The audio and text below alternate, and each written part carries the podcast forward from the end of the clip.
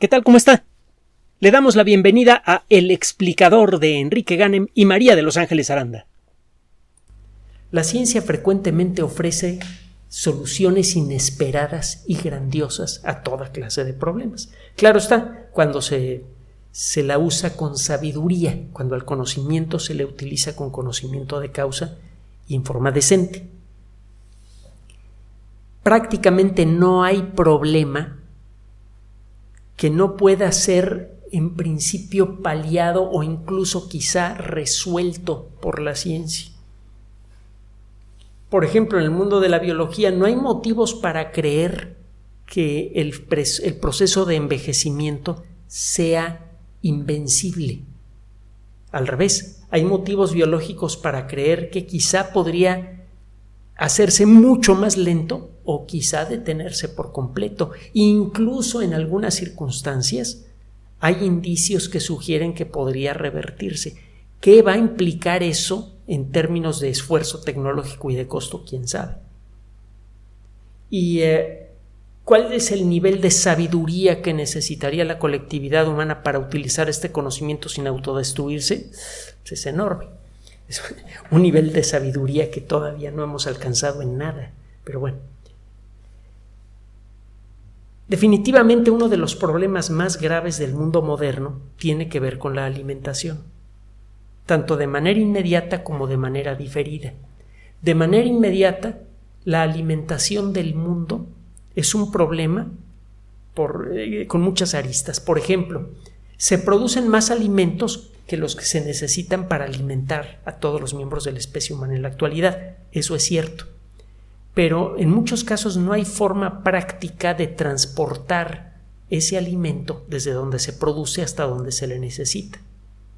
A esto hay que agregar las eh, profundas, complejas y vistas desde la perspectiva de un extraterrestre completamente estúpidas limitaciones sociales y económicas que impiden que la comida, que la comida llegue a, la gente hambrienta. Ese es uno de los graves problemas de la actualidad de la alimentación humana. A esto hay que agregar el terrible impacto que tiene la agricultura y la ganadería en el ecosistema terrestre. Estas dos actividades son quizá las más agresivas contra el ecosistema, más que la operación de las grandes industrias, más que la, operación de todos los transportes del mundo, definitivamente mucho más que la industria petrolera. El impacto ambiental de la agricultura y la ganadería es devastador, brutal, muy difícil de, de, ah, deshacer, de, es muy difícil recuperar el daño producido por la agricultura intensiva. Es terriblemente caro y además es un problema que está creciendo continuamente como consecuencia, por un lado, del aumento de la población y por otro lado del uso de técnicas agrícolas que rápidamente agotan el terreno en muchos lugares del mundo. Entonces, la actualidad del problema es brutal. Y a futuro, ya empezamos a ver, eh, revisando estadísticas, que de seguir las cosas como van, la población creciendo y el, ecosistema degradándose, va a llegar un punto, quizá en esta década, en el que vamos a entrar por primera vez en mucho tiempo en un déficit de producción de alimentos. Ya no vamos a poder producir suficiente alimentación para, cuando menos en teoría, alimentar a todo el mundo. Y eso sí que va a ser muy feo. Las peores guerras ocurren cuando la gente tiene hambre. Entonces, eh, tanto por su actualidad como por su proyección a futuro, el asunto de la alimentación es algo verdaderamente grave. Y es un, problema que parece no tener solución. Bueno, relájese. Acuérdese que en este espacio y sin, sin quererlo, de manera natural, siempre le tenemos buenas noticias. La importancia, la trascendencia del tema es eh, eh, tan grande que, bueno, de manera inevitable, existen publicaciones científicas de alto nivel que se dedican a tratarlo. Nature, ya sabe usted, es una organización que eh, publica desde hace más de un siglo y medio una revista muy famosa, la revista Nature, y desde hace ya algunas décadas, y en buena medida como consecuencia del crecimiento del, nacimiento y el crecimiento del Internet público, presenta revistas científicas electrónicas de amplia difusión que están especializadas en temas diferentes. Nature es una revista general, mientras que Nature Food, por ejemplo, publica artículos que tienen que ver precisamente con tecnología de alimentación, con eh, todo lo que sea ciencia básica y tecnología en el mundo de la alimentación. Una revista, desde luego, de eh, eh, primerísima calidad, atendida por el equipo editorial de Nature, etc. Acaba de salir un artículo padrísimo, interesantísimo. Tiene que ver con un tema que se viene desarrollando desde hace algunos años en silencio. No porque los científicos que lo desarrollan estén trabajando en secreto, sino porque nadie les hace caso. Mire, toda la energía que existe en todos los seres vivos del planeta, con muy pocas excepciones, viene del Sol. Hay algunas bacterias que obtienen la energía necesaria para fabricar sus moléculas básicas a partir de la energía de, reacciones químicas.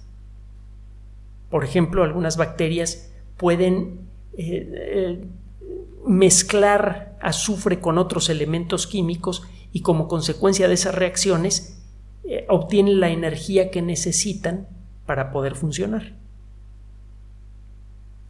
Por lo demás, toda la energía vital del planeta viene del Sol. Y el proceso de fotosíntesis ha experimentado varios cambios a lo largo de la evolución de la vida.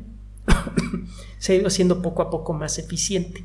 Sin embargo, sigue siendo un proceso de muy mala calidad desde el punto de vista de la ingeniería menos del 1%, bueno, alrededor del 1% de la energía solar que cae en la superficie de las hojas de una planta se convierte en comida, en moléculas que pueden alimentar a un bicho que se come a la planta. El 99% de la energía del sol se desperdicia se visto desde el punto de vista de la economía, la fotosíntesis, ese proceso maravilloso que cambió la naturaleza de la atmósfera terrestre, gracias a la fotosíntesis es que hay oxígeno, que ha permitido la invasión del medio terrestre, etcétera, etcétera. Es, esa, la superhistoria de la fotosíntesis es uh, una vergüenza ingenieril. 1% de eficiencia, qué barbaridad. Normalmente para crecer planta, hacer crecer una planta, que es la base de cualquier cadena alimenticia, sea natural o artificial, necesita usted luz de sol, buena tierra, nutrimentos y mucha agua.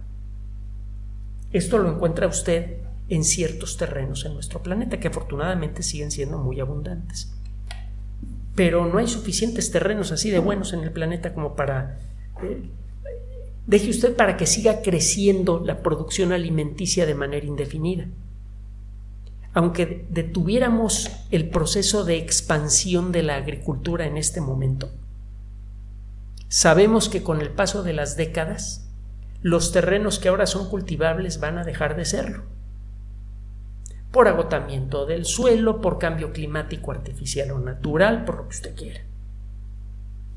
Entonces, da la impresión de que efectivamente el, sistema natural para producir alimentos basados en la fotosíntesis eh, es menos que ideal. Nos convendría tener alguna alternativa. Bueno, hay algunas alternativas intermedias muy interesantes, por ejemplo, la hidroponía. Usted puede criar plantas y hacerlas crecer y producir eh, frutos maravillosos de muy buena calidad, a veces de mayor tamaño y calidad que los que produce usted en, el suelo, utilizando agua a la que le agrega usted cantidades controladas de nutrientes. La hidroponía es muy efectiva y en muchos lugares del mundo se producen millones de toneladas de alimentos hidropónicos. El problema es que la hidroponía, para comenzar, depende también de la fotosíntesis. Al final de cuentas, la energía que usan las plantas hidropónicas para fabricar su comida sigue viniendo del sol. Y si bien es cierto que en una sola hectárea de terreno usted puede cultivar muchísimas plantas porque la hidroponía le permite a usted eh, poner cestas, varias filas, varios pisos de cestas cargadas con plantas, lo cierto es que la producción por hectárea es mucho más cara que en el suelo. Necesita usted un invernadero eh, gigante que cubre la zona de producción, necesita usted toda la infraestructura para poder poner las, las, eh, las cestas hidropónicas donde coloca las plantas, necesita usted controlar la calidad de, de, las sustancias químicas que van en el fluido hidropónico, necesita bombas para hacer circular ese fluido, necesita hacer pruebas continuas para ver si le falta o le sobran ciertos minerales, para detectar la presencia de bacterias que estén creciendo allí o de otros bichos indeseables. Tiene sus complicaciones. Entonces la hidroponía no podría realmente, cuando menos un costo razonable, convertirse en un sustituto o en un complemento a gran escala de la agricultura moderna. Es un buen complemento, pero a escala intermedia, nada más. Eh, podría mejorarse su eficiencia ahora con las luces LED, porque usted puede en, una sola hectárea montarle, decía yo, varios pisos de producción y, y, cada piso está iluminado por LEDs, que son alimentados por la energía eh, capturada en una batería que a su vez es alimentada por fotoceldas. Usted captura la energía del sol, la convierte en electricidad, la electricidad la utiliza para los LEDs y los LEDs alimentan a las plantas. Ese proceso tiene muchas pérdidas. De arranque, la luz LED que caiga sobre las plantas se va a desperdiciar en un 99%, por lo que le dije antes. Y además, pues, las fotoceldas son carísimas, las baterías son carísimas y de corta duración. El construir una edificación así y el darle mantenimiento y, mantener la operación diaria es carísimo, necesita personal bien entrenado, muchos insumos, esa no es una solución.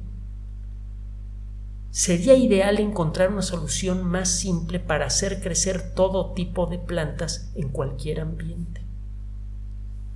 Tiene tiempo que se habla de un término que hemos mencionado en este espacio, la fotosíntesis artificial es decir, el eh, sustituir partes, algunas partes del proceso de construcción de sustancias orgánicas a partir de la luz del sol para hacer el proceso más eficiente.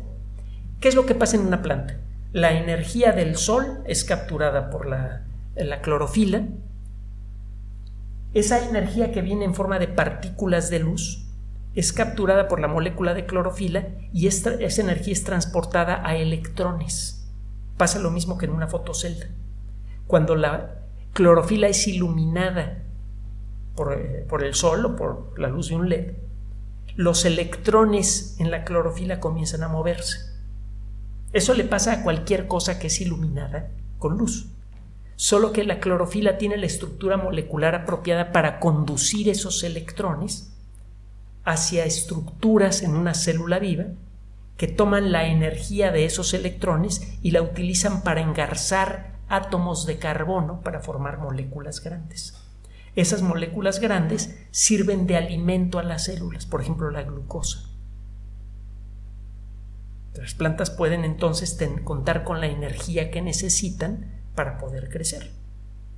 Todos los seres vivos, todas las células vivas necesitan glucosa como fuente de energía.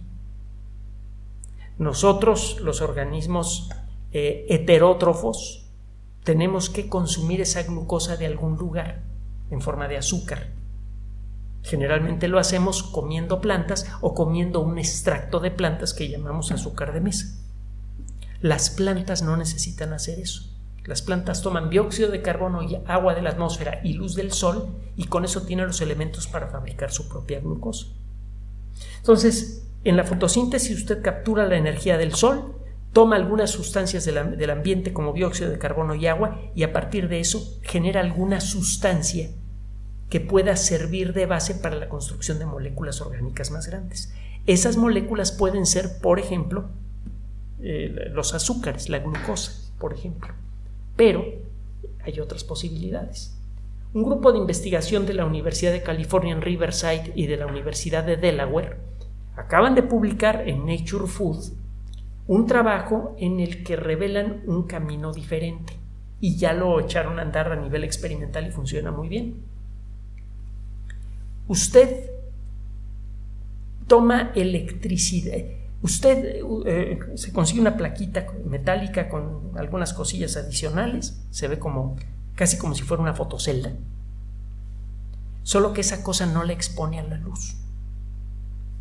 Es una plaquita metálica, encima le pone usted un poquito de dióxido de carbono y agua, hace pasar electricidad y la electricidad otorga la energía necesaria para que el dióxido de carbono y las moléculas de agua se unan para formar moléculas más grandes.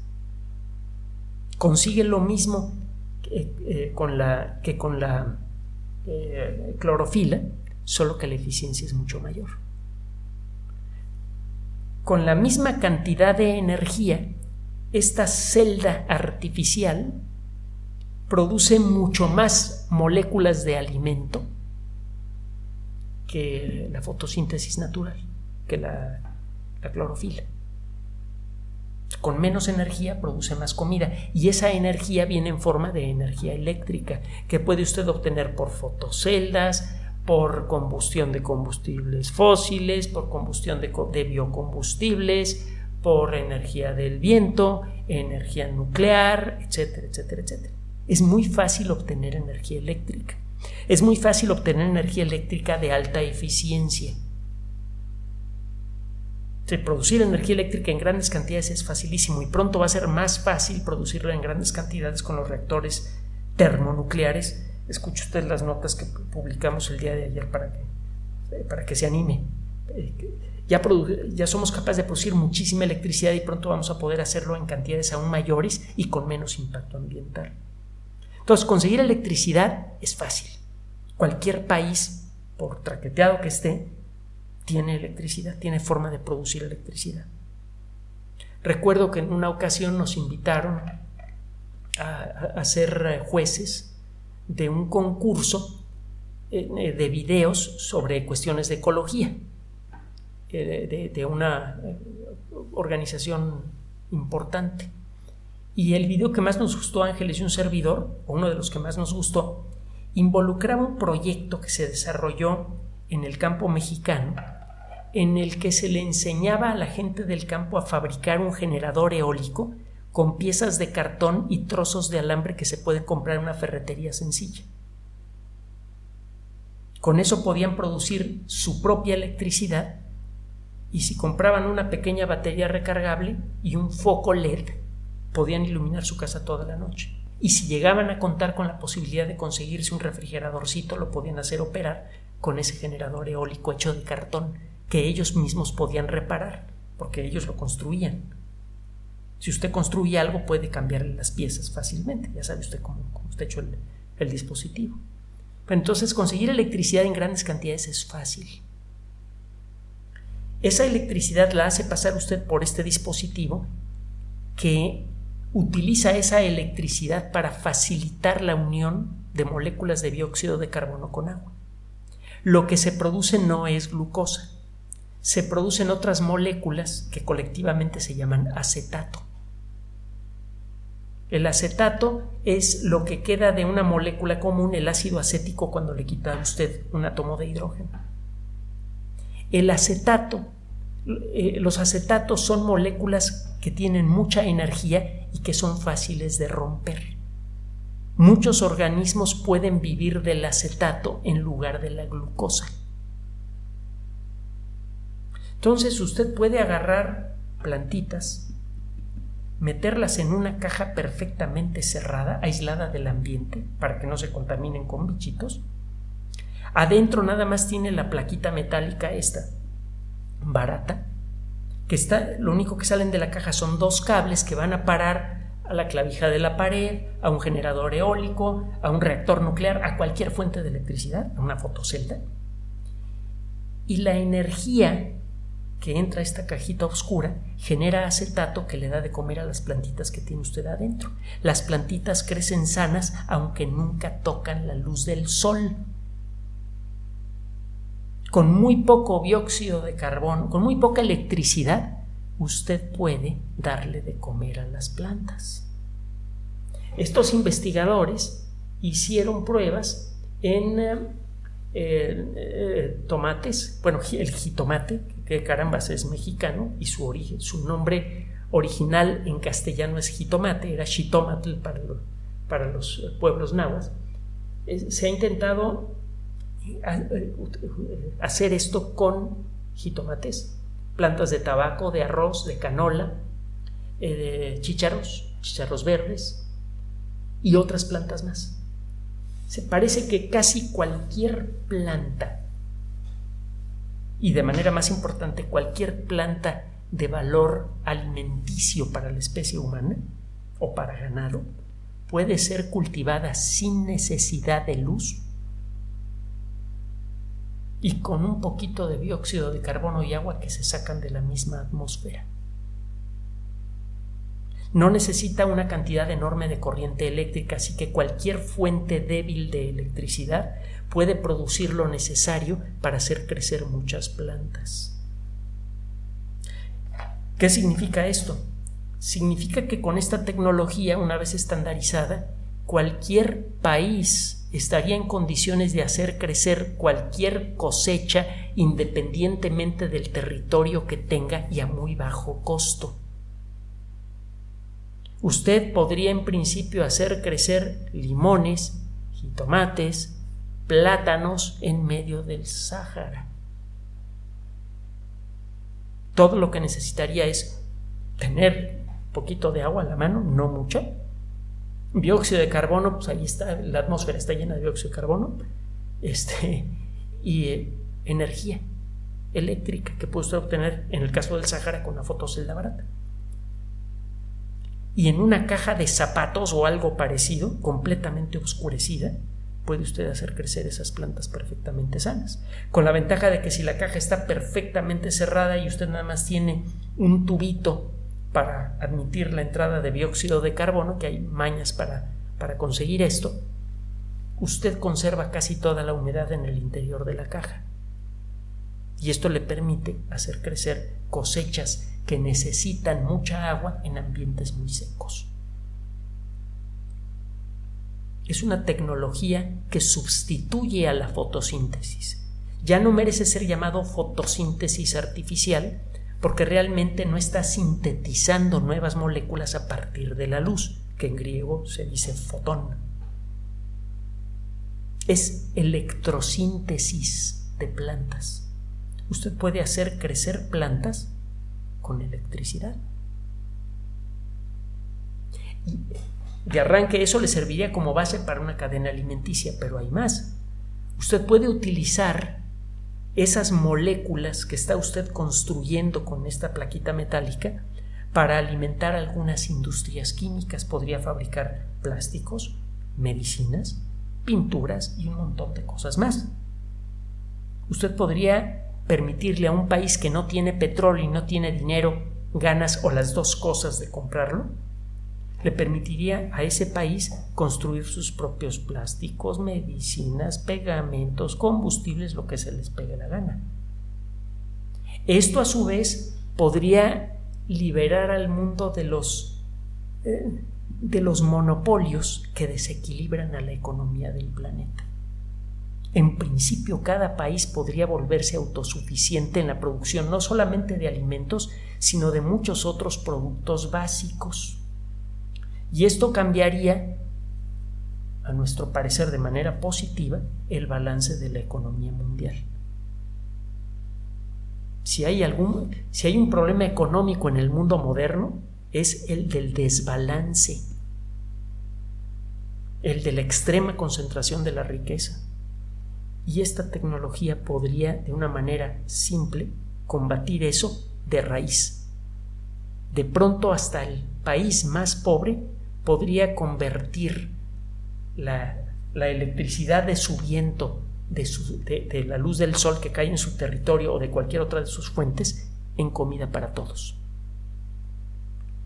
Esto, a su vez, podría servir de base para reducir de manera rápida el impacto de la agricultura tradicional. Se podría ir sustituyendo por electrocultura. Esto le daría la oportunidad al ecosistema de recuperarse. Tendríamos por primera vez en la historia no solamente la capacidad de producir todo el alimento necesario para alimentar a todo mundo, sino que se podría producir en el lugar en donde se le necesita. Y entonces, ahora sí, por primera vez en la historia moderna, todo mundo podría comer a satisfacción. Dígame usted si esta es una buena noticia o no. Gracias por su atención. Además de nuestro sitio electrónico www.alexplicador.net, por sugerencia suya tenemos abierto un espacio en Patreon, el explicador Enrique Ganem, y en PayPal, el explicador patrocinio por los que gracias a su apoyo sostenemos este espacio. Puede usted descargar gratuitamente estos audios en formato MP3 en Spotify y en iTunes como El Explicador sitio oficial y en SoundCloud como El Explicador y con formato de video en YouTube en El Explicador sitio oficial. Recuerde nuestras redes sociales de siempre, Twitter Enrique-Ganem y en Facebook Enrique Ganem sitio oficial, El Explicador y los grupos que usted ya conoce. Finalmente, el explicador siempre somos María de Los Ángeles Aranda y Enrique Ganem. Gracias.